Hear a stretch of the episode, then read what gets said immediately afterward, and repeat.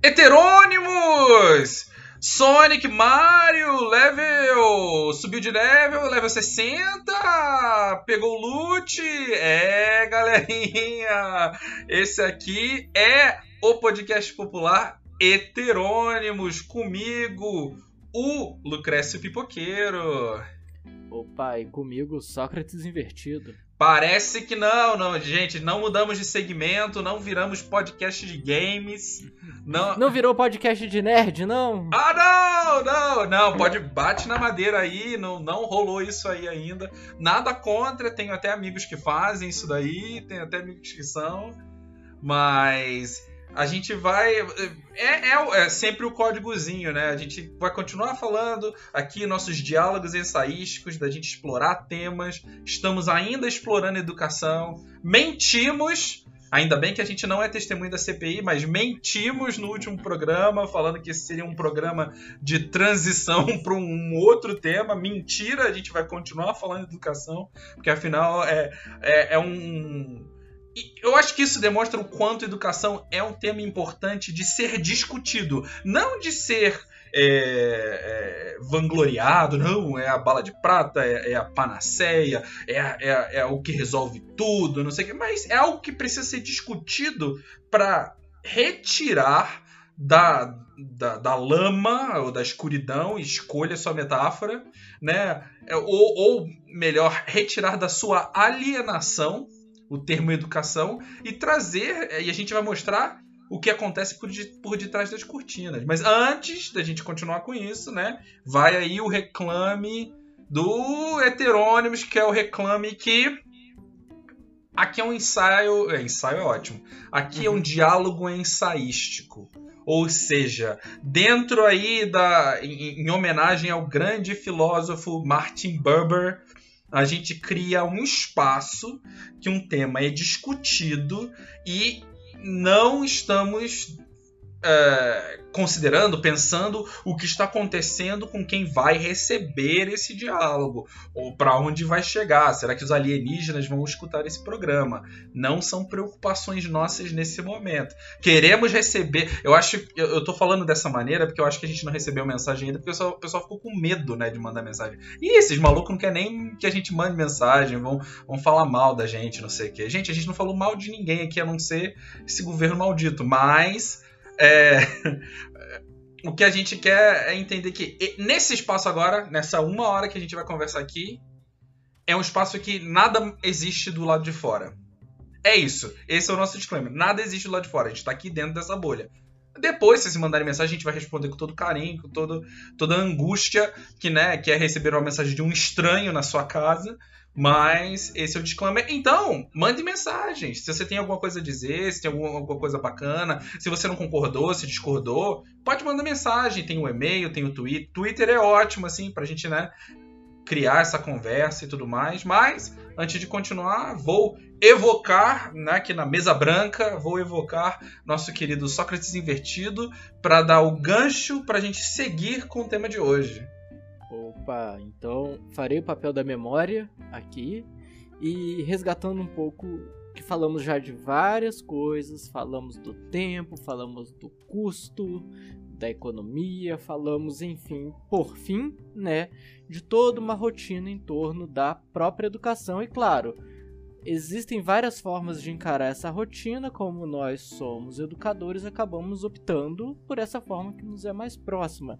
Seria muito interessante, inclusive, se outras figuras deste universo da educação também pudessem ter essa fala. Quem sabe mais para frente, é, uma pessoa da assistência social, da pedagogia, a da biblioteca, da secretaria, alunos. os alunos, o Pais. inspetor, de corredor, a pessoa da portaria, enfim. Ó, é que isso aí, ó, e o, tanto o motorista que... do ônibus escolar. Perfeito, é tanto que isso também é um chamado para se a gente tiver que repetir episódio daqui a algum tempo, a gente repete.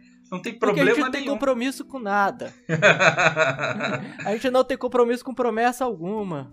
É, se a gente quiser falar de rotina da educação de novo, a gente fala da rotina da educação de novo, mas aí a gente precisa pelo menos de um convidado aí, né, pra dar aquela pois é. ou não. Bom, de todo modo, conversamos sobre é, o que envolve esse conceito da aula, o que envolve a preparação para uma aula, o que é estar presente numa aula, é, que a aula não é um depositório, né? Um lugar onde você vai e coloca o conhecimento e alguém vai lá e tira esse conhecimento. Existem outras forças em jogo, existem afetos, existe uma agonística por trás disso. E a partir disso a gente começou até a pensar um pouco que cenário interessante, né? Que cenário mais favorável para essa relação tríplice que há ali na, neste momento que a gente vulgarmente chama de aula. E pensamos então que é necessário ter um grupo disposto a aprender, um grupo disposto a ensinar, e esses grupos podem intercambiar de papel muitas vezes, e alguma coisa que é uma reunião histórica de dados, fatos, acontecimentos que calha de chamarmos de conhecimento ou educação, enfim. E aí a gente até chegou a falar que nesse episódio uh, nós falaríamos, pegaríamos esse cenário da sala de aula e interpretaríamos esse cenário como literatura ou como cinema, né? A gente ia interpretar o professor como um personagem e os arquétipos que esse professor Isso. desempenha dentro da sala de aula. Porém, porém, fomos atropelados pela realidade, né, como sempre. E no meio dessa semana estava eu, Lepto e Fagueiro, navegando nas ondas da internet. Estava eu no www.facebook.com ou .br, não sei se tem, enfim. E aí me aparece uma propaganda de uma pós-graduação que aparece relativamente com uma certa frequência para mim. Eu já botei para não aparecer e continuar aparecendo. E eu falei, quer saber? Vou olhar o que que essa pós é, que ela, vamos botar assim, ela não complica, né? é, tem a oferecer. E aí eu entrei nela, estava olhando e eu pensei, vamos ver quanto é para se matricular. E para minha surpresa, quando você entra na página da matrícula, aparece uma roda da fortuna oferecendo descontos variados para que o pobre aluno possa concorrer a uma multiplicidade que vai de 30%, 20%, não sei quantos por cento, até gire novamente para tirar a sua sorte. É, é bem provável que o, um, um, dos grandes acionistas dessa pós-graduação deve ser o Luciano Huck. é, há uma grande chance. Enfim. É, de to... É, o que mantém a lógica é que o pobre precisa ser humilhado em algum momento antes de ter acesso àquilo que ele deseja, né? Enfim, de todo modo. Brincadeira, hein, Luciano? Não acho que você faz isso, não. Muito pelo contrário, amo você, futuro presidente. Jamais pensei essa coisa horrorosa. Ah, não, você. mas é, sinceramente, mesmo, mesmo que a gente fale mal do nosso presidente Luciano Huck, é, o que, o que, vai ser a prisão? Vai ser uma série de jogos, de gincanas. De repente não é de todo mal, né? Ah, não, Lucrécio. Se uma coisa os filmes dos anos 80 e 90 nos ensinaram é que uma prisão com jogos não é nem anos 80, né? É anos, anos 2000, né? A, é... a, franquia, como é que é? é... Jogos Vorazes? Não, Jogos Vorazes, aquele Não, do, tem vários. De terror, que tem o, a serra elétrica lá, o bonequinho. Ah, o... sei. O Só, eu sei que em inglês é, é, é. Só. Eu sei, eu sei qual é. Jogos Mortais, né? Jogos Mortais, isso. Então, prisão com, com, com gamificação, em geral, você só sobrevive se você for o Kurt Russell ou Arnold Schwarzenegger. Então, como eu não tô na categoria de nenhum dos dois, eu prefiro não. Bom, de todo modo, isso nos trouxe, como já foi explanado aqui, né? Um tema que nós já perpassamos, mas achamos que vale a pena nos debruçarmos um pouco melhor, com um pouco mais de foco e cuidado na conversa de hoje, que é exatamente a ideia de gamificação da educação ou gamificação na educação. Acho que são duas perspectivas, mas que de todo modo nós vamos tentar compreendê-las a partir desse conceito ainda novo, ainda nebuloso, e, no entanto, muito presente, cada vez mais presente na literatura pedagógica. É eu, eu, gostaria de, eu gostaria de começar trazendo aqui a nossa querida imagem, né, dessa querida metáfora do Sísifo, né, empurrando a pedra para cima da montanha dia diariamente, ao fim do dia, essa pedra volta ao seu local original e ele continua fazendo isso ad infinito, né? Isso daí foi explorado por diversos pensadores, diversos filósofos. Vale a pena conferir. A gente não é uma aula de filosofia aqui. Desculpa, gente, né? Só, e, só que existe um paralelo muito grande entre né, essa, essa...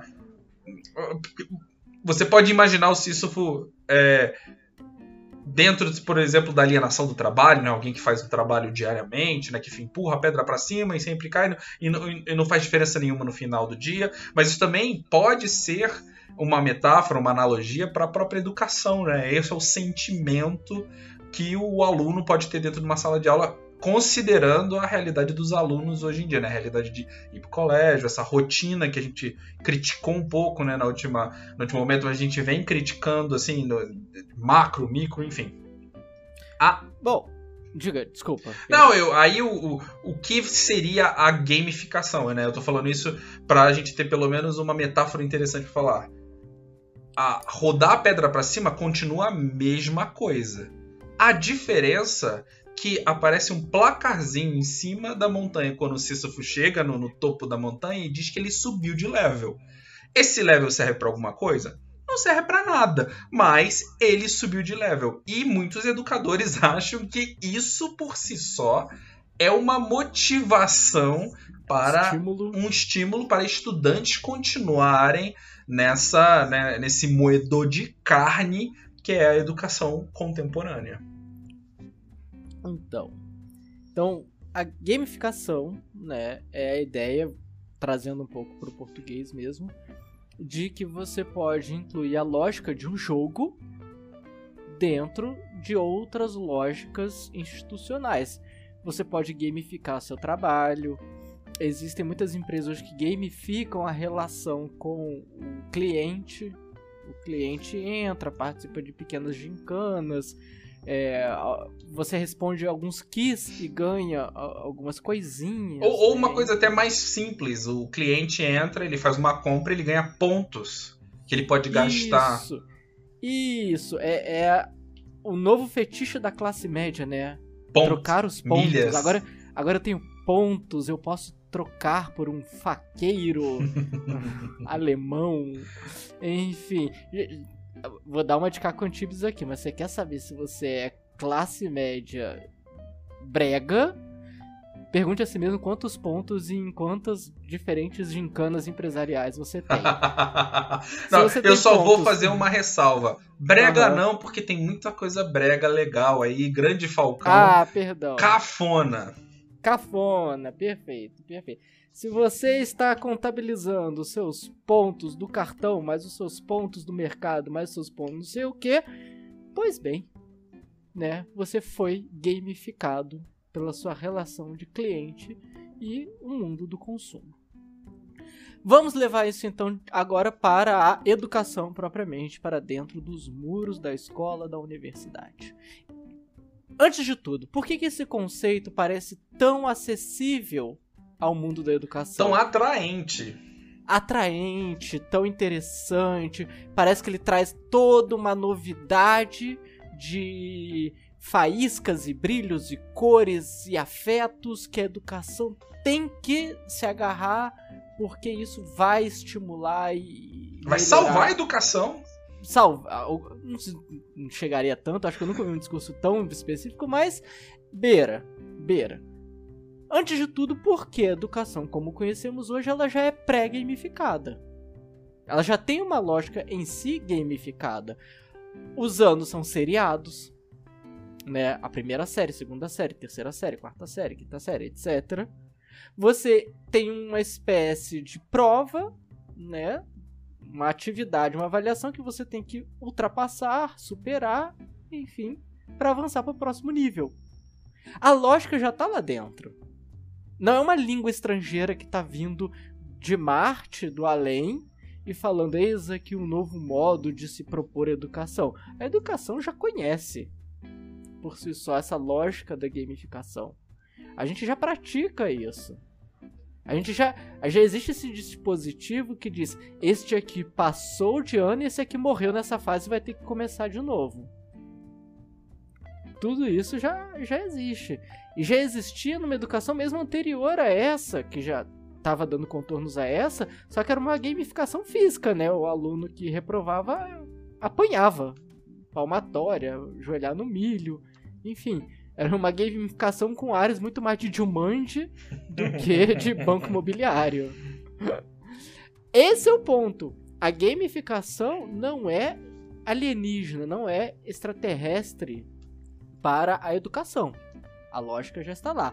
Então, por que que há todo este festim, toda essa comemoração, né, todos esses fogos em torno desse conceito?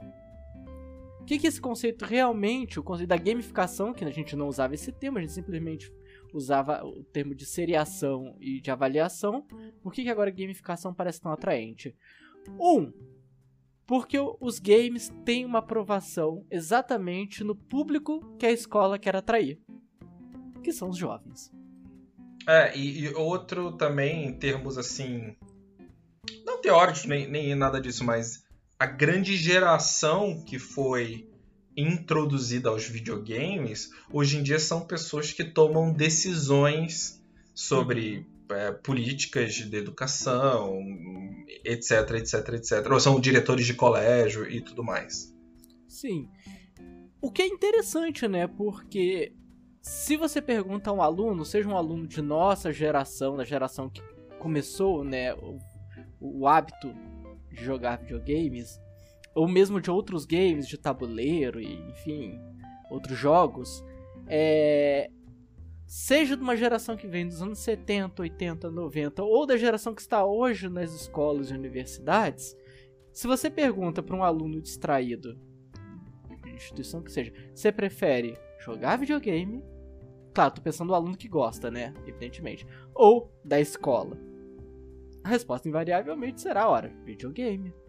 O videogame eu associo ao lazer, a escola eu associo à obrigação, ao trabalho, ao cansaço, enfim. Ah, e você traz, você traz a pergunta: e se você pudesse jogar videogame no colégio? O que é brilhante em termos de marketing. Porque confunde, né? A pessoa. Confunde e não confunde. Também a gente não pode achar que o aluno é tão, tão ingênuo assim. Uhum. Quando o aluno se depara pela primeira vez com a gamificação, tô tirando aqui Instituto Dataku total, né? Instituto Tirei do cu total. Mas assim, a gente sabe que aquele estudante não é ingênuo, ele pensa: hum, a escola não vai ficar legal, os jogos vão ficar chatos. Com certeza. Até porque a primeira fase da gamificação da educação foi feita por alguém que não entendia muito nem de educação nem de games. se, se, você pensar, jogos educativos é, videogamizados, né? Vamos pensar mais nesse conceito mesmo. Iniciais eram insuportáveis. Era aquela coisa de uma espécie de kiss meio a lá Carmen Sandiego, que você tinha que ficar sendo testado.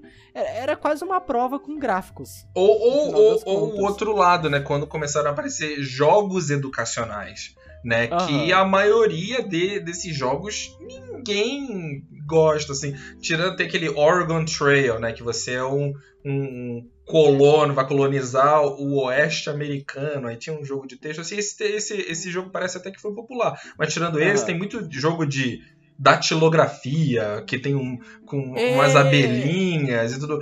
Isso daí só serve se a criança não tem um acesso a jogos de verdade. Aham, uhum, perfeito.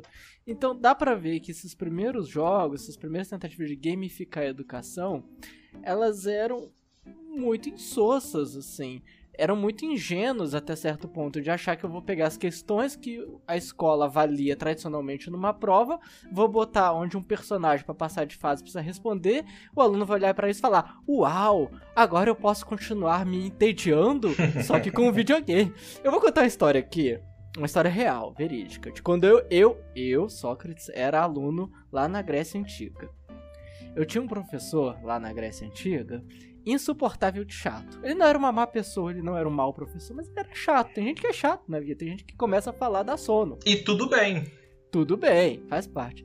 Tenho para mim que um dia este professor teve uma reunião pedagógica. Assim, sabe aquelas reuniões pedagógicas que chamam alguém para motivar os professores e falar palavras inspiradoras? É, é tipo Sociedade dos Poetas Mortos, só que de professor para professor.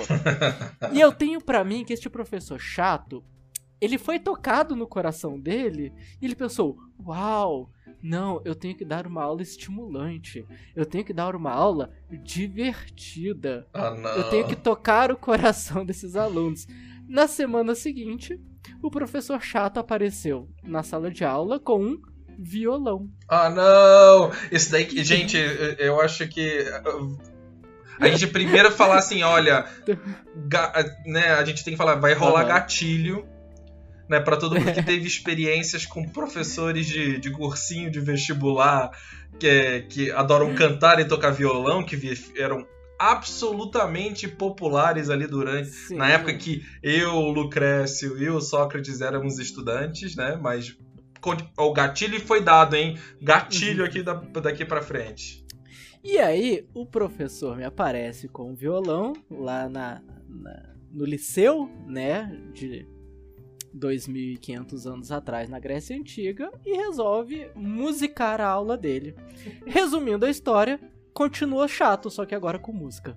Só que insuportável continuou igualmente chato, sonolento, tediante. Todo mundo continuou se importando tão pouco quanto se importava antes. O pobre do professor, coitado, continuou frustrado, só que agora ele era frustrado com música. Enfim, e onde eu quero chegar com essa história? Esse, essa é a história dos primeiros games educacionais. Eles não tornaram a educação mais interessante, eles tornaram videogames chatos. Foi, foi o grande feito daquele momento.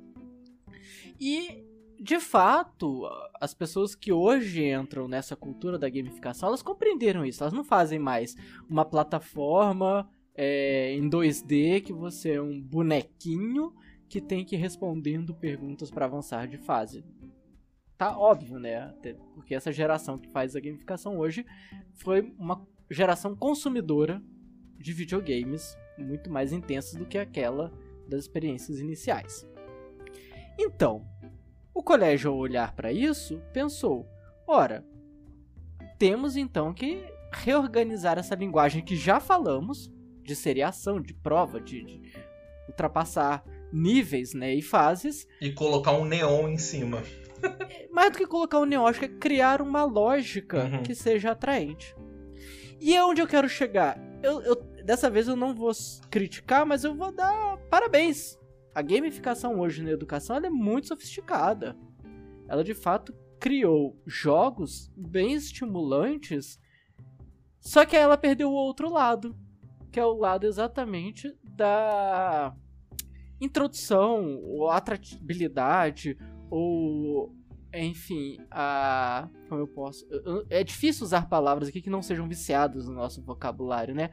Só que ela tira, por outro lado, o fato do conhecimento ter um protagonismo nessa uhum. relação. Ou seja, Ora, é, é, esconde por detrás do jogo, nem esconde, eu não sei nem para onde vai, mas a experiência do conhecimento, a experiência é essa, eu chamo de experiência do conhecimento, né, que acontece na sala de aula, ela é substituída pela atraência do, do game. É, que talvez seja algo interessante de pensar que, que a nossa predisposição cognitiva, que é evolutiva, né, vem da, da, do como o nosso cérebro é construída, é, é, é um pouco obcecada por é, criar padrões ou fechar padrões, né? E muitos dos games né, falando um pouco da história do game, assim, para você conseguir é, pensar nisso, é, o, o que, que, é um, um, videogame, na verdade, né? Na verdade, ele é muito simples. É, tem discussões enormes, assim, eles são muito interessantes, mas é, é, é alguma experiência, né, que você venha a ter que tem uma condição de falha. Precisa haver uma condição de falha. Que aí, ao vencer essa condição de falha, você venceu o game. Existem. É, você, você, tem que subverter a, as dificuldades que o game te impõe. Essa lógica é muito clara para quem jogou videogame no passado, que subverter significa ou performar bem a fase e ultrapassar, ou roubar, né? Sim, com certeza. Quem, quem jogou videogame dos anos 90 para cá sabe que roubar é parte do jogo. Só que a, a própria ideia de videogame, né? Porque é tão. É, é ela é integral hoje em dia na sociedade não tem como desassociar. É uma das in maiores indústrias do planeta. É maior do que é maior do que a indústria do cinema, que já é gigantesca. É, é, dentro das indústrias do entretenimento, a indústria dos videogames é a maior indústria. É muito dinheiro, são muitos empregos, enfim, tem, todo, tem todas as condições. Tanto que existem agora acadêmicos, existem pós-graduações, mestrados, doutorados sobre videogame. Que, tipo assim, vendo, entendendo o vídeo. Tanto que existem discussões interessantes sobre o que seria um videogame sem condição de falha, né? Que você fica só andando por aí fazendo coisa. É, era né? um pouco Second Life, algum desses jogos de mapa mundo aberto, né? Sandbox. Sim. É, todos esses conceitos. Ou, ou, mesmo se você pensar nos jogos antigos, assim, da nossa geração de adventure, né? Não sei se você chegou já a, a jogar Sócrates, o Myst com Y. Que era um jogo não. que, tipo assim, tinha uma condição de falha? Tinha, você não terminava o jogo. Mas você ficava andando, fazendo coisa, enfim, mas isso daí é uma discussão à parte. O que eu quero dizer é que essa, essa condição de falha no jogo, ela é muito interessante, é, porque no começo da, da indústria dos games, eu, eu, acho que é o paralelo que eu quero fazer agora inicialmente. Depois eu quero fazer um paralelo positivo em relação ao mesmo tema. Mas inicialmente, a, esses produtores de videogame, eles, eles, eram uma indústria muito pequena. E quando você é uma indústria pequena, você precisa de dinheiro. E aí você precisa de investidores. Para ter investidores, você tem que. Sinceramente, hoje em dia, para você receber um investidor, de você é uma startup, receber um investidor de, um, de uma maneira que vá crescer a sua empresa de uma maneira adequada, é quase. É esquema de pirâmide, gente. Me, me desculpe. O negócio de startup é tudo um esquema de pirâmide. Em que sentido? Ninguém vai colocar dinheiro em algo que vai trazer um retorno, uma empresa que traga um retorno de 200, 300 por tem que ser esse tipo de retorno. Então, para eles terem esse tipo de retorno, eles tiveram que, né, sambar, né, isso década de 60, 70. Que que eles e aí a partir dessa ideia da condição de falha, o que que eles criaram? Os fliperamas que, que incentivava a falha para você comprar mais fichas para você continuar gastando dinheiro, assim. Foi muita, muita grana. Óbvio que aí depois que, que a tecnologia foi suficiente para você comprar o próprio game na sua casa, eles tiveram que trocar essa ideia. Mas inicialmente, essa, é, é, essa condição de falha era um incentivo financeiro. Não, não, desculpa, um incentivo dentro do jogo para você continuar comprando ficha, continuar gastando dinheiro. E eu acho que eh, ao ignorar ou, ou ao se utilizar de, dessa lógica primitiva dos games, a gamificação na educação começa a ter essas penduli, penduricalhas, essas coisas esquisitas que acontecem dentro da, da, da, da educação. Você, Lucrece, me coloca aqui dois pontos que eu queria já falar, mas você já ilustrou, já, já, jogou uma luz em cima, que é onde começa e onde acaba a questão da gamificação e o problema, pelo menos na minha visão, da gamificação. Ela começa, ela entra na escola, é, lá com aqueles jogos insossos e agora com é, gráficos e roteiros muito mais elaborados, para resolver um certo problema que foi identificado na educação, que era o utilitarismo que, que o aluno fazia, reconhecia e praticava na educação. Que utilitarismo é esse? O aluno olha para a educação como algo que serve para passar de ano, passar de prova, passar no vestibular e depois, né, pouco importa, esquecível. É, não, não cria uma relação com o conhecimento, ela utiliza aquele conhecimento para transpor as dificuldades da própria escola. Então, é esse é o alfa do problema, vamos botar assim. Então o que, que eles pensaram? Ora, há um problema aqui que é não estabelecendo uma relação com conhecimento, este aluno, depois que ultrapassa a prova, passa de ano, passa no vestibular, esquece o conhecimento, porque esse conhecimento significa nada na vida própria, na vida particular, na vida cotidiana, na vida prática deste aluno. Então é interessante criar um game porque faz o aluno associar aquele conhecimento a problemas práticos, cotidianos. Então, supostamente faz essa pessoa, este aluno, é, compreender o valor deste conhecimento e transportá-lo para o seu rol de valores a se manterem. A questão é, o aluno, por mais que se encante com o game, continua traduzindo o conhecimento como a chave de passagem de um nível para o outro. E passado este nível, se eu não for utilizar esse conhecimento de novo, lembrando que os problemas do mundo real continuam existindo, então continua existindo a prova, a passagem de série para o ano seguinte e a passagem no vestibular. Então ele compreende ainda, né, que colocou-se uma etapa a mais na utilidade deste conhecimento. Isso se o jogo educacional, a gamificação, foi interessante. Porque se não for interessante, nem para isso serve. é um jogo. E todo. Quem é acostumado com jogo sabe. Um jogo que é frustrante, um jogo que é pouco estimulante, é muito melhor deixar de lado. Ninguém se esforça para continuar um jogo que não é interessante, não é atraente.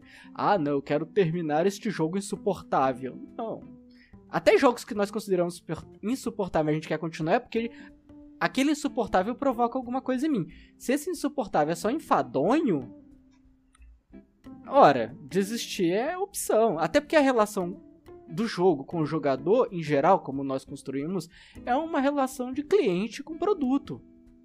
Você não precisa continuar consumindo um produto que você não gosta, né? Para quem, pra quem jo joga, quem gosta de jogo, tanto videogame quanto jogo de tabuleiro, de carta, etc., sabe que um grande atrativo do jogo é exatamente o fato de você não precisar jogá-lo. Eu posso deixar meu card guardado no armário, meu tabuleiro, meu, meus jogos lá dormindo no, no HD, no drive, na nuvem, seja onde for agora, porque se eu for obrigado a ter que jogá-lo, e eu já não gosto muito dele, eu passo a odiá-lo. Então, colocar este jogo, se ele não é atraente, é um problema. E se ele é atraente, ele é só uma porta a mais que eu vou abrir com a chave do conhecimento. E, e me parece que, né, pensando nos dirigentes educacionais, enfim, pessoas. Esses institutos todos educacionais, assim, quando eles enxergam na, no, na gamificação como um caminho interessante para a motivação dos alunos, enfim, a criação da participação. Eu acho que parte, na verdade, não de uma de um desejo de resolver um problema. Eu acho que também não é não parte de uma observação de uma solução do game que eles enxergaram. Uh, no, enfim, é algo que eu quero falar mais tarde, não agora, mas tipo assim, uma solução que o game tem para alguma coisa, não é? Olha, o game resolve isso dessa maneira, então é interessante. Eu acho que vem a partir de uma inveja de, do, do, do quanto jovens são cativos por esses jogos. Jovens, ou pessoas até da nossa idade, assim, que são cativos. Jo eh, se você for num, num, num, num, serviço de streaming hoje em dia, tipo Twitch mesmo, né? Eu não sei porque pessoas, as pessoas. É, é, todo mundo tá escondendo nome de marca de tudo. Eu, não, eu, eu, particularmente, não entendo por quê, mas enfim. É, a Twitch. É, é, há toda uma questão jurídica financeira por trás disso. Como a gente não tá agredindo gratuitamente ninguém, nem estamos ganhando dinheiro algum, vida que segue. Enfim, na Twitch, se você vê a, os canais mais populares, são ou é, meninas gatinhas fazendo coisas aleatórias, o que, sinceramente, bom para elas, estão ganhando dinheiro delas fazendo um serviço maneiro, ou pessoas jogando videogame. Eu mesmo sou um ávido consumidor de pessoas jogando videogame. Então, eu acho que essa inveja não, não partiu de identificar um problema da educação, não partiu de identificar uma solução é, pelos games, partiu de simplesmente. Gente, esses jovens ficam 5 horas, 8 horas, 16 horas jogando. Tem pessoas que morrem jogando game, ficam. É, Mas aqui, Lucrécio, eu vou discordar de você. Eu acho que eles partem de um problema da educação que é o problema de fazer a pessoa compreender que o conhecimento ele tem aplicabilidade. Hum. Eu, é, esse é o ponto de partida em geral do discurso da gamificação. O problema é que ele ataca esse problema, mas não resolve. Ele só transfere o, o problema que está no utilitarismo do conhecimento do aluno, passar de ano, passar no vestibular, para um outro lugar de utilitarismo, um lugar virtualizado do utilitarismo, passar de fase, ou superar um vilão, ou enfim. É, eu, é, acho, eu acho que eu tô. Subir o nível do personagem. Eu, eu acho que quando eu quis, eu não, eles não querem resolver um. Eu acho que você tem toda a razão. Mas eu acho que quando, você, quando eu quis dizer isso, eu quero dizer que não é que eles identificaram um, um, problema real na educação que eles precisam resolver. É, é, é, isso daí é uma percepção de um problema que eles acham que a educação tenha, mas talvez seja um sintoma de outra coisa. Enfim, é, eu, eu, eu, eu tô pensando mais na questão psicológica das pessoas que tomam as decisões. Né, de trazer a, a gamificação. Eu ainda acho que existe uma inveja muito grande pelo menos é a conversa que eu ouço de muitos adultos mesmo, né? Pessoas, nossa, mas essas crianças ficam tantas horas no videogame, não fazem nada, não sei o quê. E, mas no fundo, no fundo, quem trabalha em educação, tipo assim, queria eu que meu aluno fosse tão vidrado na minha aula quando ele é vidrado num videogame. Então eu penso. Mas eu muito... acho que quem faz essa crítica não é quem tá pensando a gamificação da educação. Perfeito. É, são pessoas que estão fora, tanto da educação ou às vezes até estão dentro da educação, mas estão fora de uma visão de jogo mesmo, de game. E aí você me remete ao problema ômega, se, se para mim, né, o problema alfa é onde eles por onde eles tentam introduzir a gamificação na educação, onde está o problema ômega? Todo jogo ele só é um bom jogo se você quer jogá-lo novamente. Né? O jogo ele tem. Mesmo que você zere o jogo, mesmo que você chegue no último nível do personagem, mesmo que você vença todos os vilões, que você chegue às bordas do mapa, se aquele jogo é atraente, você quer continuar dentro dele. Por que, que você quer continuar dentro, de, dentro dele?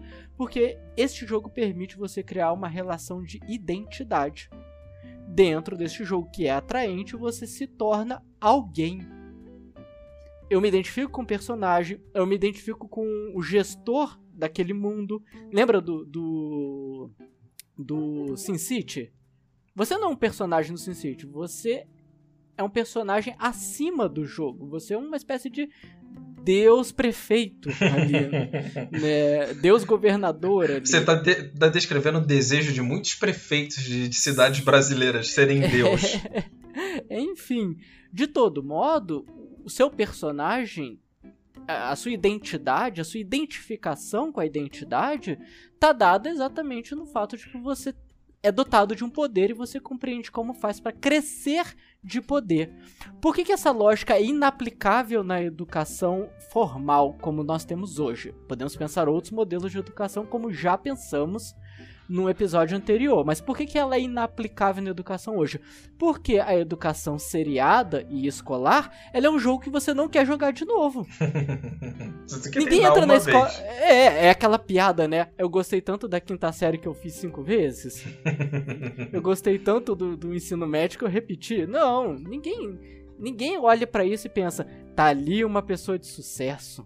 Repetiu o terceiro ano três vezes. E tem dois detalhes interessantes aí, porque um, se você fala com pessoas que jogam videogame hoje em dia, assim, quando um jogo que eles gostam, que é um jogo que eles gostam, o, o, o jeito de você expressar isso hoje em dia não é falar, ah, eu gosto desse jogo. É, você pode até falar, mas você fala assim, eu tenho tantas horas de jogo na Steam. Steam, que é um, um, uma plataforma de, de, de, games e tudo mais. Que é, ah, o tal jogo, eu já joguei 300 horas desse jogo. Sim, mais que isso, se você vai em qualquer convenção de jogos, as pessoas realmente se apresentam.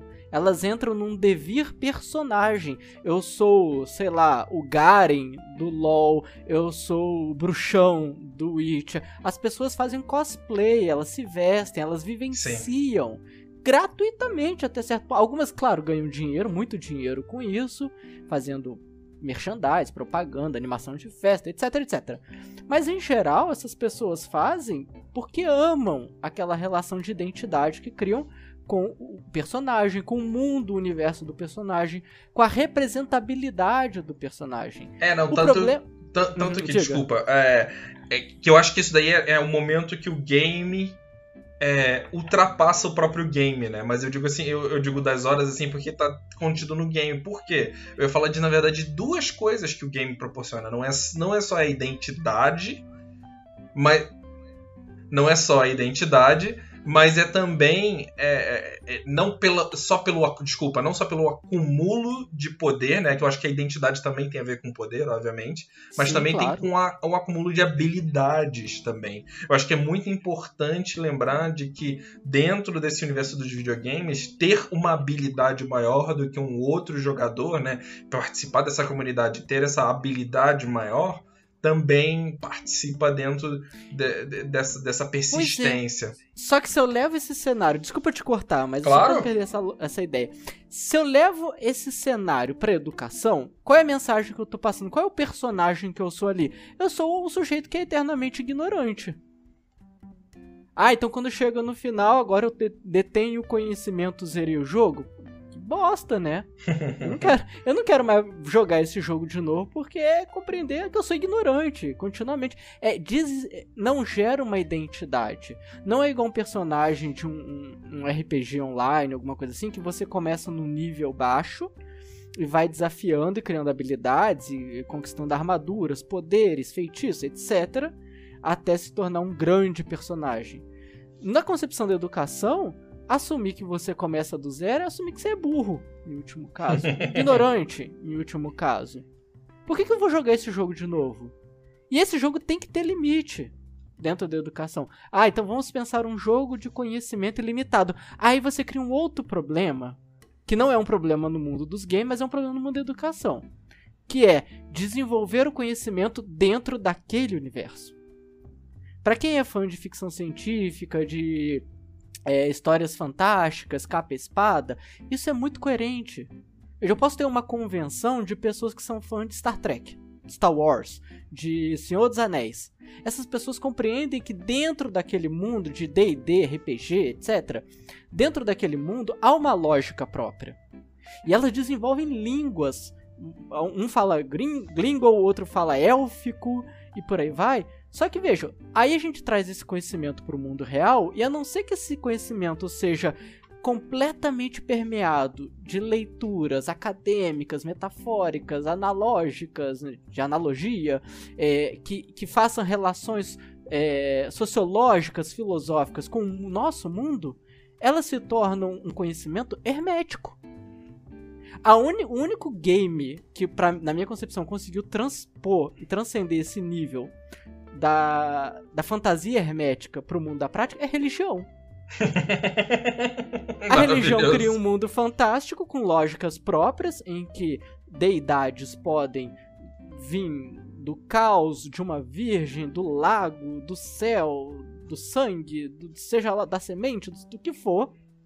Você compreende essa lógica, você aceita essa lógica, você participa dela, você agrada essa deidade, você ofende essa deidade e você transporta isso para o mundo real num conjunto filosófico de valores. Por mais que você queira fazer isso com o jogo, a não ser que você esteja numa comunidade que todo mundo concorda que aquele jogo tem esses valores, você é só o esquisitão. Sim. E, e, tem outra também, eu acho que essa questão da transferência de conhecimento também não, não, não, não, não, não é realizada, não funciona, né? Tanto que tem aquela história muito clássica, né? Pra, o, o que que jogar muito xadrez é bom para quê? para te tornar um bom jogador de xadrez, né? Não, não serve, não, é, não, não existe isso. A, a, neve é branca porque a neve é branca. não, pra... é, mas é, eu digo isso porque muita gente fala assim, não, é bom você já colocar sua criança para jogar xadrez com 3 anos de idade, porque vai aumentar o raciocínio lógico, né? Pode até ser, Pode uhum. até ser, mas não é. É, é muito, é muito superficial, é, sabe? Botar a criança para fazer seu imposto de renda também. Você não faz isso. botar a criança para cortar a cana de açúcar desenvolve o físico, mas você sabe que você trabalha escravo infantil, assim. Sim. É, é claro, não quer dizer que games são ruins. Gente, ó, só para deixar claro o ouvinte que tá, né, meio suspeitando de tudo que tá ouvindo aqui, games não são ruins. Né, xadrez não é ruim. Enfim, cortar cana se for para você consumir ali na hora, chupar uma cana na hora, é bacana, é legal. Trabalho escravo é ruim, tá? Isso fique claro. Mas assim, nada disso é ruim. O problema são as desculpas que todo um sistema cria para tentar tornar algo que tem problemas reais, agradáveis, sem solucionar os problemas reais. Perfeito.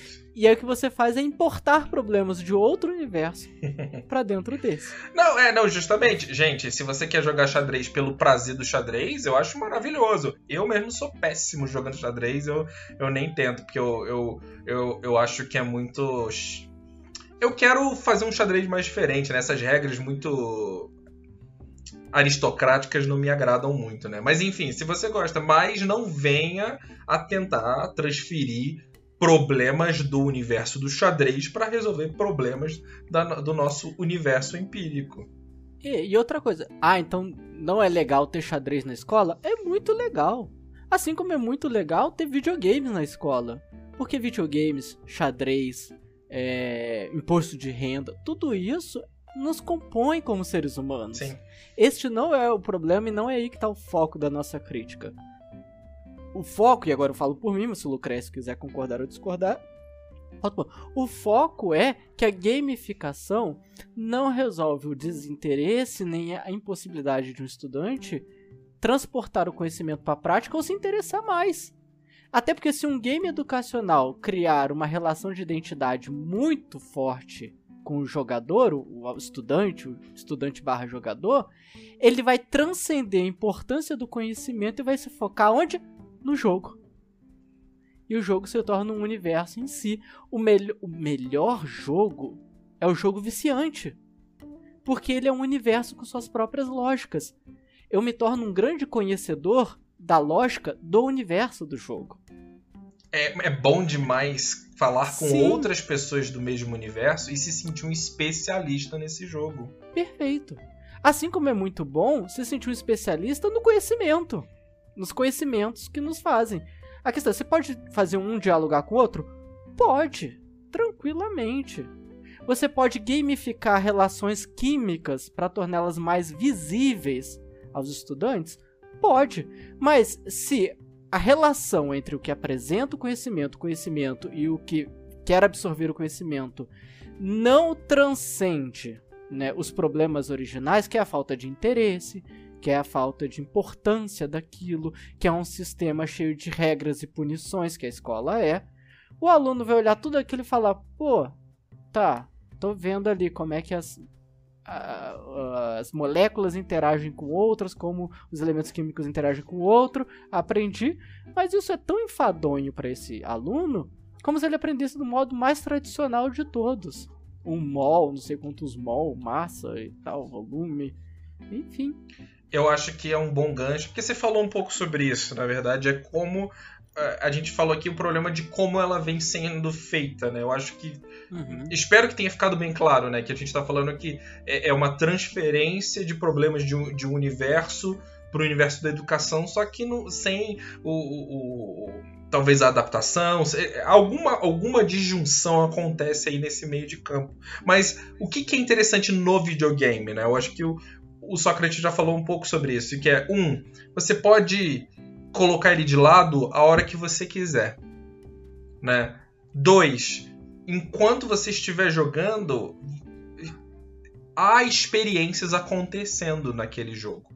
Se, se você se um jogo for um jogo bem feito, ele tem infinitas horas de experiências porque você pode né, não repetir experiência, enfim, tem vários tipos de jogos dentro dessa área. Você continua repetindo. Pode ser um jogo tabuleiro também, né? Que você tem a questão Sim. de pessoas diferentes, é, rodadas diferentes, enfim. Então. Até, até, um jogo muito simples, como Dominó, como Damas. Jogo da velha jogo da velha, é elementar, assim, é muito simples em sua lógica. E as pessoas continuam jogando por milhares de anos. Com certeza. Tanto que se você olhar, às vezes, para uma sala de aula que permite que os alunos fiquem um do lado do outro, se a sua aula está entediante, eles vão recorrer a jogos para se entreterem para fora da sua lição, né? Mas de qualquer maneira, o bom jogo é esse que um você pode colocar de lado a qualquer momento. Dois, uhum. você pode ter experiências infinitas. E três, é, eu acho que tem mais que três, mas e três você aprende através dos seus erros. Muitos dos bons jogos você tenta, erra Não consegue, tenta de novo. Você pode tentar quantas vezes você quiser aquela parte da fase, até você conseguir. Não existe limite para você conseguir. E aí, por que, que eu tô trazendo esse terceira, essa terceira vantagem? Primeiro com uma crítica, depois com talvez com algo a ser aprendido do videogame. depois como tragédia. É, depois como tragédia. Não, dessa vez é como algo a ser aprendido. Porque na educação atual, essa educação que não vou chamar de bancária, porque isso daí é do Paulo Freire, vou chamar de educação do moedor de carne, né? Nessa uhum. atual educação do, da, da moeção de carne, se você falhar uma fase do jogo educação, é game over. Você tem que refazer a fase inteira, às vezes, né? O nível, o ano inteiro, né? É, é, é, ou, ou, ou num nível assim mais macro, você falhou aquela lição, acabou. Ele é aquele quiz que você fez, acabou, é zero. Não tem isso de, ah, deixa eu tentar de novo, professor. Né? Óbvio que bons professores vão fazer, vão dar essa claro. segunda chance. Eu tô falando assim no geral. É, dependendo de quão traumática é a relação de alguns estudantes com a escola e quão cruéis algumas escolas e alguns docentes são e são, a gente sabe que docentes não são santos, escolas não são santuários, né? É, por vezes a perder neste jogo é um trauma na vida do estudante. É, é, ele se vê como um burro, um ignorante, como eu disse, né? Por que, que eu quero jogar de novo esse jogo que só vai dizer para mim que eu sou um idiota? Não quero. Ao invés de dizer que você é, perdeu, né? Que, que, é isso que. Eu, é. o, a, eu, vou, eu vou falar. A sensação que o game te dá no game over é uma sensação ru ruim? É, porque é meio, é meio. Mas não é traumático, porque você sabe que você pode continuar jogando. Você pode jogar de novo. Mas a sensação de substituir o game over por você é um imbecil. É. Ao, ao, morrer no jogo, eu não me sinto humilhado. Eu me sinto, às vezes, estimulado a tentar de novo. Ao morrer no jogo da educação, eu vou tentar de novo muitas vezes porque sou obrigado, porque meus pais me obrigam, porque a sociedade me obriga, enfim, mas não saio com, com aquele. Eu, eu nunca conheci um aluno que reprovou de ano e pensou: não, ano que vem voltarei mais estimulado. Ele pensou: é, ano que vem vou tentar mais, tentar mais seriamente. Às vezes se justifica, mas o gosto não é de desafio, é de fracasso. Infelizmente, Sim. esse é o gosto. E aí, por isso que eu trago essas vantagens dos videogames como soluções para a própria educação por que não, né? Eu, eu acho que seria muito positivo para a educação o aluno poder tentar quantas vezes ele quiser ter aquela experiência do conhecimento. Assim, essa para mim é a verdadeira gamificação da educação. De, um, a capacidade do aluno ter aquela experiência do conhecimento da maneira que ele imagina, enfim, da, da maneira como é arranjada, quantas vezes ele quiser. Mas aí, Lucrécio, nós voltamos àquele episódio lá que nós pensamos como seria a escola ideal, Sim. a educação ideal, em que, se a gente for pensar a gamificação neste, neste contexto da escola que pensamos, inclusive o aluno pode deixar esse jogo da educação de lado e retomá-lo depois. Perfeito. Sem nenhum demérito. Sem nenhum demérito. E é um jogo Agora... maravilhoso que você, nesse, nesse jogo ideal, você não precisa nem ter uma progressão de fases você pode escolher a fase que você quiser jogar, a hora que você quiser. Na nossa configuração de educação, e é uma educação já pré-gamificada, né? Um aluno que resolve parar por um, dois anos e voltar, entre outras humilhações sociais, ele se sente humilhado até por uma questão de faixa etária. Qualquer um que já conviveu numa sala que tem alguém que destoa dois, três anos de diferença dos colegas, sabe que essa pessoa ela não se localiza bem. Às vezes ela, ela se localiza como uma relação de poder tentando se impor aos outros, às vezes se localiza como uma relação de ofensa, se sentindo meio inferior ali. Nossa, esse monte de gente nova e eu me sinto atrasado. Nunca é uma relação muito equilibrada. Porque há todo um peso social de vergonha ou de cobrança em torno dessa pessoa dita atrasada. É, e, e, e, eu mesmo, né? Eu, eu pessoalmente, eu, os meus ensinos fundamentais foram em colégios públicos e no meu sexto ano, né, na, na época quinta série, eu tinha contato com pessoas é, que tinham cinco anos a mais do que eu dentro dessa sala de aula. E, sinceramente, né, é, ainda bem que esses meus amigos, né, são amigos meus até hoje, eles, por conta do videogame, Olha que maravilhoso. Eles não tinham muita vergonha, não, sabe? Eles estavam nem aí. Eles iam pro colégio só porque tinham que ir, né? Eram obrigados legalmente aí, estavam doidos. Mas essa é a sua percepção de que eles não Sim. tinham vergonha. É a sua percepção de quando você era criança. Perfeito. Ou você consegue ter um distanciamento para entender o sentimento deles na época? Não, não. E, e você tem perfeito, mas eu, eu, vou, eu, vou, falar pelo lado positivo da coisa, assim. Sim, que, claro. que dentro da nossa formação desse nosso colégio ideal também encaixa muito interessante. Que é, é, eu acho, eu particularmente acho que, que eles não estavam muito aí pro colégio. Eu acho que eles, eles queriam jogar videogame. Era esse interesse esperar o EJA chegar na vida deles, né? Eles acho que tinham 15, 16 anos, sabe? Eles estavam esperando o EJA chegar e estavam ali sem preocupação nenhuma. Porém, foi uma experiência maravilhosa na minha vida ter pessoas de idade mais avançada dentro da minha própria sala de aula. Porque eu não era aquela perspectiva uniforme, enfim. Eu, eu, tanto que no nosso colégio ideal, né? Quando você entra numa fase com um grupo de pessoas, elas não precisam ser da mesma idade. Sim. Elas podem ser de várias idades diferentes, até maior do que esse, esse gap de idade, né? Porque enriquece essa experiência educacional. O, o, o agente que ensina, o agente que aprende. E o conhecimento, né, com aspas em conhecimento, ele é flexível entre todos os envolvidos, né? Ora cambiando de um para o outro. É, você encerrou? Não, então, e aí, e aí eu acho que, tipo assim, eu fico muito animado a ver esse nosso colégio eventualmente, porque eu acho que o videogame tem muito a ensinar. Eu, eu acho que seria mar maravilhoso, por exemplo, é, eu tenho essa, esse hábito, né? Imagino que também, né, o Sócrates também joga videogame, gosta de videogame, assim, mas eu tenho esse hábito de assistir pessoas jogando videogame hoje em dia, porque eu não tenho mais saco para jogar videogame, sinceramente. Eu prefiro assistir uma pessoa mais capacitada do que eu.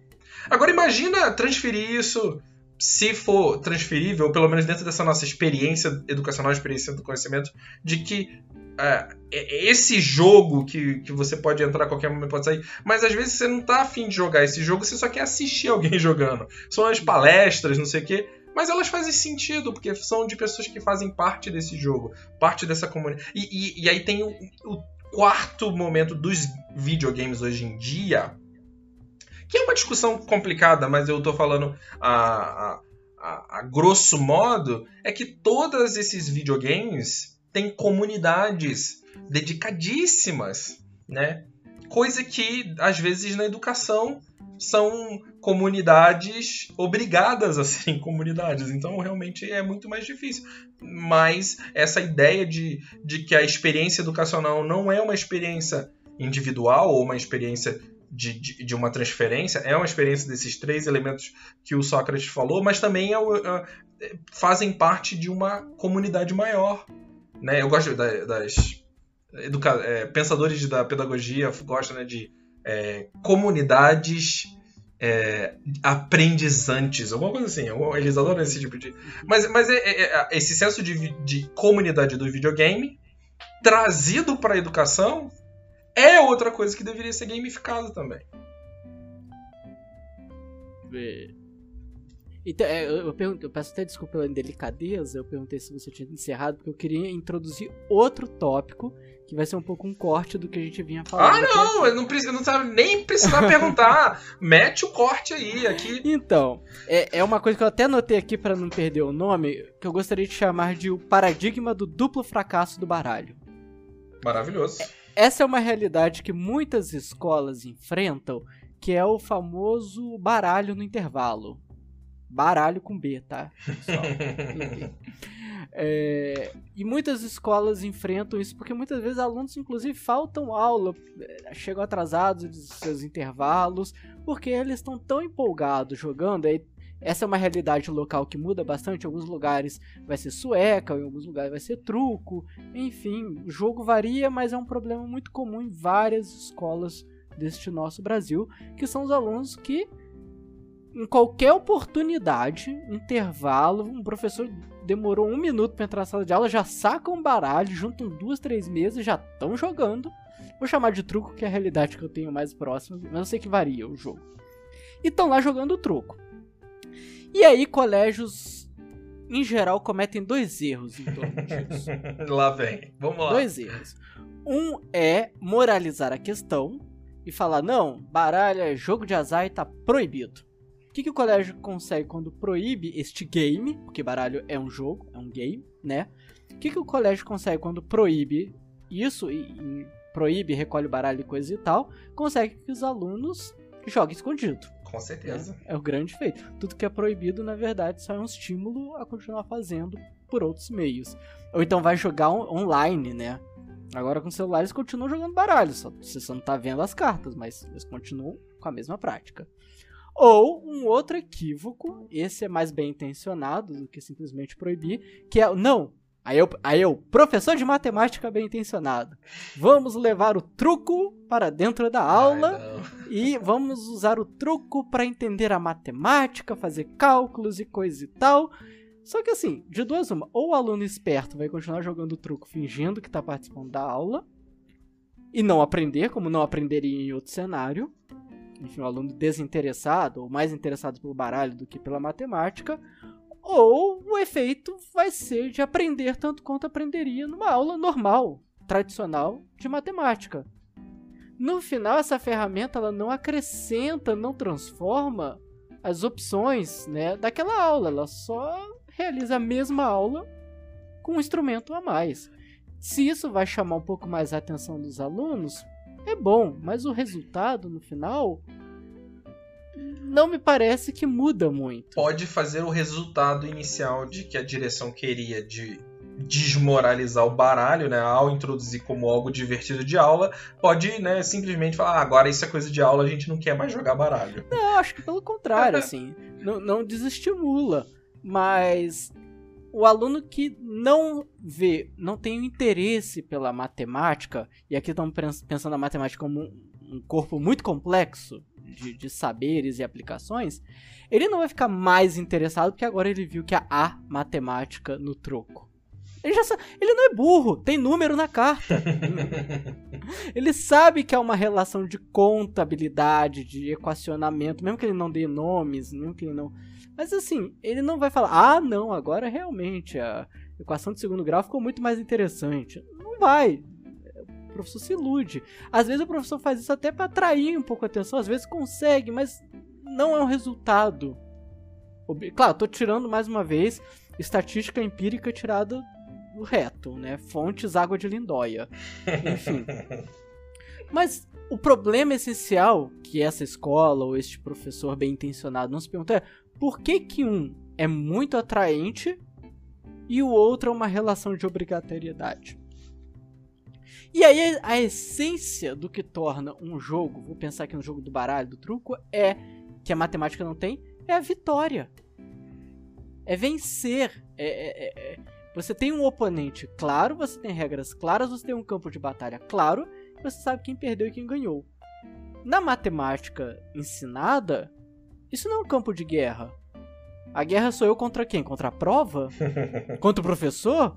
Contra o conhecimento? Muitas vezes, né, a nossa relação escolar do aluno com o conhecimento é o aluno contra o conhecimento. Venci o conhecimento. É, né, superei. Como se o conhecimento fosse um obstáculo. Como se eu tivesse que derrotá-lo no final do ano para passar. Então, é, se, é, se é interessante trazer essa lógica do game para matemática, essa reflexão eu acho que ainda não está estabelecida em lugar nenhum.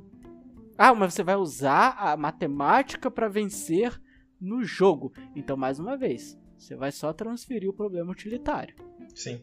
Do mundo analógico para o mundo virtual.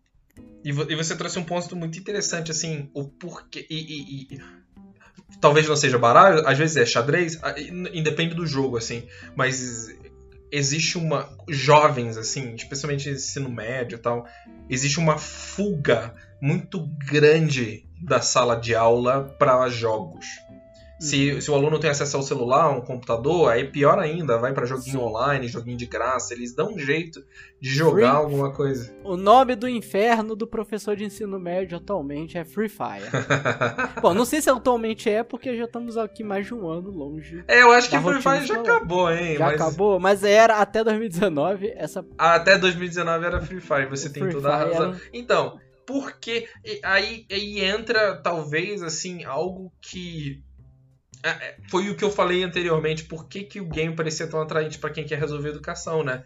Mas, mas, na verdade, os games são é, essa fuga que os alunos têm da própria aula.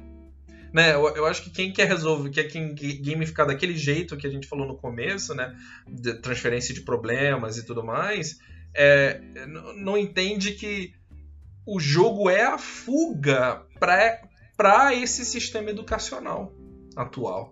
Né, o, o, o a, a, eu sempre penso muito né, da disputa entre 1984, o romance e o admirável mundo novo. Né? As pessoas, qual, qual que vai ser o mundo? Né? Todo mundo imagina que vai ser 1984, né? Ficam berrando aí George Orwell, 1984, a, a torta direita, ah, né? Tá ligado que agora ele é guru da direita, né? Ai, meu, cara, a isso direita... me entristece, mas enfim. A direita cooptou e a esquerda, como sempre, covarde como é, covarde no sentido de medrosa mesmo, mesmo, entregou de bandeja o Entregou o Jorge Orel, cara.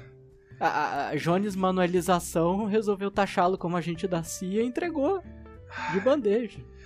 Ai, triste. Mas vamos, vamos, vamos falar de, vamos falar de TechPeak, mas não, é, mas essa disputa assim, e, e, eu, eu também, eu já acreditei quando eu era mais jovem, eu lia que não óbvio, se, se houver censura, se houver a modificação da linguagem, 1964, mas a real é que é admira, ad, admirável mundo novo é a cooptação das pessoas pelo entretenimento, entendeu? E a gente tem que observar, às vezes, o videogame como essa fuga, que é, é, é uma fuga ruim, não sei, talvez seja uma. É, é, tipo assim, a gente não, não pergunta quando a gente põe água num funil se, a, se, se o lugar que a água desce é uma fuga ruim. É a única fuga que tem, às vezes, né? É o único lugar que você pode ir, né? Quando, quando há uma fuga, você não fica pensando nas suas opções, você pode pro primeiro lugar que, que, que lhe cabe fugir. Isso daí é a, é a nossa capacidade de fuga, né?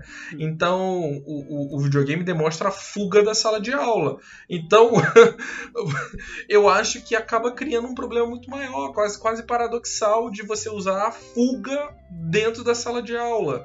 Então a gente precisa, se queremos gamificar a sala de aula, a educação, a gente tem que primeiro eliminar o, o problema de por que, que os alunos estão fugindo. E de repente, eliminando esse problema da fuga, eles nem precisam mais. Não precisam mais gamificar a educação. Eles não precisam mais ir pro videogame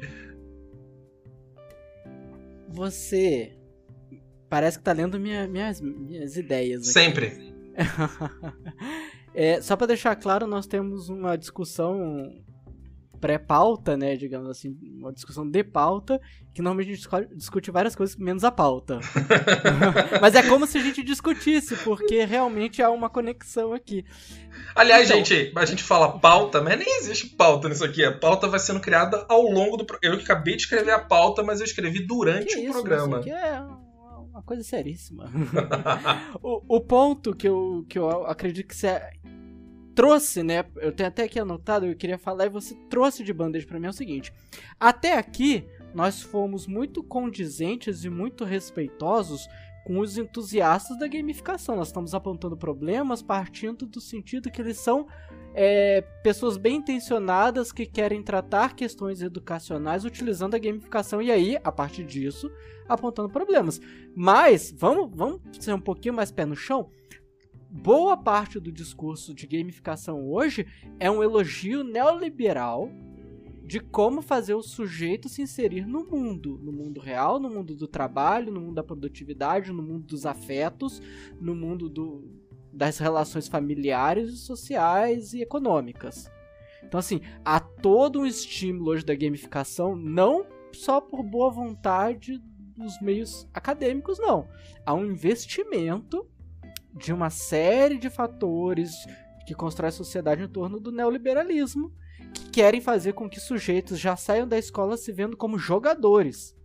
muito mais do que como agentes sociais, agentes afetivos, cidadãos, agentes, cidadãos é, dotados de uma participação cidadã, né, ativos, que se reconheçam, vamos voltar mais um episódio atrás, como trabalhadores, como membros, né, de uma comunidade, querem realmente fazer com que esse sujeito se olhe e se veja como um jogador, um indivíduo, um protagonista, todo um elogio do protagonismo, mesmo que você não seja protagonista de bosta nenhuma, você é tão Zé Ruela como eu, como o Lucrece, como qualquer um, todos nós, né?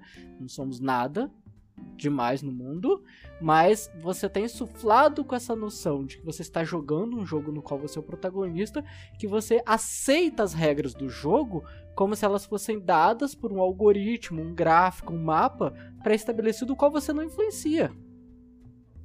É muito triste ver pessoas que olham para o mundo hoje como se fosse um, um sandbox, um mapa aberto. Que elas não influenciam, elas só aceitam. Ah, não, mas eu não posso fazer isso, senão vai ter problemas. Não posso fazer aquilo, senão vai ter problemas. Elas aceitam que as regras do jogo, os gráficos do jogo, os limites do jogo estão dados. Ela só quer jogar bem. Ela quer vencer na vida. Como se a vida fosse esse jogo do qual ela é protagonista. É uma espécie de solipsismo social. Não, total. E, e tem um outro detalhe engraçado, e, e, eu quero colocar o jogo na maior dificuldade possível.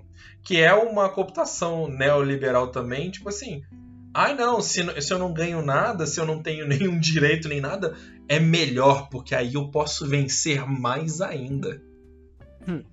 Não, e, e, em geral olhamos a, a todo um resgate de um moralismo, né, para pessoas que não estão jogando o jogo como ele deveria ser jogado, pessoas que são marginalizadas, por vezes pessoas que estão numa certa criminalidade, ou às vezes nem estão numa criminalidade, mas estão numa posição meio nebulosa na sociedade. etc. Co como, como nos referimos a essas pessoas? Pessoas de vida fácil. Cheat code. É, como se elas estivessem trapaceando no jogo.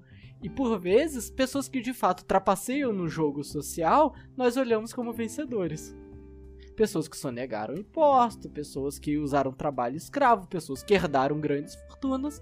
Nós olhamos para falar, ah lá, o vencedor. Venceu o quê, meu amigo? O que, que ele venceu?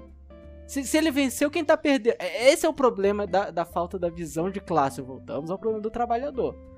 Um sujeito que não é em momento algum estimulado a ter uma visão de classe, ele vai olhar para um vencedor sem jamais fazer a pergunta: quem é que tá perdendo?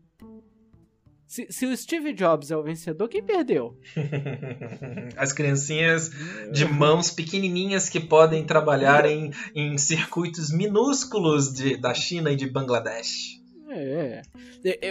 Para ilustrar ainda melhor, esses dias eu vi uma reportagem falando que pessoas muito ricas aqui no Brasil estão gastando em média 500 mil reais para irem se vacinar nos Estados Unidos.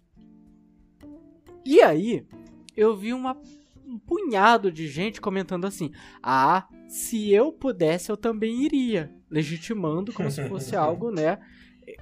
Ai, que sujeito, tá fazendo isso pela família dele, então se é pela família é aceitável. O que essa pessoa não entende é que ao falar que se ela pudesse, ela também faria, é que ela não pode. Não é, o outro não tá fazendo porque ele tá defendendo a família dele, ele tá fazendo porque você não pode. Se tem um fazendo, e muitos não podem fazer, é, e só um pode fazer, é porque você não pode. Só que a pessoa ela olha pro outro lá e fala, ele é um vencedor, sem jamais se perguntar quem é o perdedor, então. Não, é por isso que. É, é, mas isso daí vem muito do advento, talvez, dessa ideia estadunidense, assim, de de que um dia você pode ser rico também, né? Por isso que existem muitas pessoas que defendem, por exemplo, certas leis, políticas públicas que favorecem outras pessoas ricas, pelo menos nos Estados Unidos. Eu acho que no Brasil tem poucos, assim. Ainda existe, né? Porque existem muitas pessoas que são paga-pau dos Estados Unidos aqui no, no, Brasil, mas, ah, não, tem que defender essa lei porque um dia eu também vou ser rico. Mas eu, eu só. que essa casta cresce cada dia mais dos uhum. iludidos. Sim. Mas onde eu quero chegar? Por que eu tô trazendo esse, esse tema baila aqui? Porque essa visão de gamificação da educação, ela normaliza uma situação como se o mundo fosse um jogo dado, uma plataforma, né, um, um algoritmo ali gameístico em que eu estou jogando sozinho contra um mundo imaginário, um mundo algorítmico, um, um mundo de regras prontas. Então eu nunca me dou conta que há uma relação de pesos e contrapesos econômicos e sociais. Eu penso assim: olha, se aquele sujeito venceu, então se eu me esforçar muito e jogar o jogo dentro das normas, ou mesmo se eu trapacear de modo. uma espécie de trapaça que o código do jogo aceita, né? Então eu vou vencer também. Só que essa pessoa não se dá conta que aquele fulano venceu porque eu tô perdendo. Eu não entendo que esse é um mundo no qual eu sou o, o NPC. eu, eu sou aquele. Imagino que a vida é um jogo de futebol do, desses famosos, né? Assim, FIFA Soccer, sei lá o quê. É, eu não sou o jogador dentro do campo nesse jogo. Eu sou aquele pixel que representa a arquibancada. Aí eu olho pro jogo e falo, ai, um dia eu vou ser jogador. Não, não vai, meu amigo. Você vai ser sempre o pixel. Mas você já tá tão convencido que você tá jogando sem estar, ou, ou, ou até estar, mas tá perdendo, você parte do princípio que você ainda tá na primeira fase. O problema é que nesta configuração que agora eu naturalizei, porque eu passei supostamente, tô pensando já no futuro, né? Passei por todo um processo gamificado de educação, eu naturalizei o fato de que eu ainda tô na primeira fase e que eu nunca vou sair dela. Como se isso fizesse parte do jogo. Não é parte do jogo porque não tem jogo. O que tem são relações de classe. E você não tá na primeira fase, você tá perdendo. é, eu, eu queria deixar essa crítica pro final, porque ela é a crítica pesada mesmo. Sim. É de consciência de quem sou eu no jogo. Eu sou aquele que acredita que é um jogo.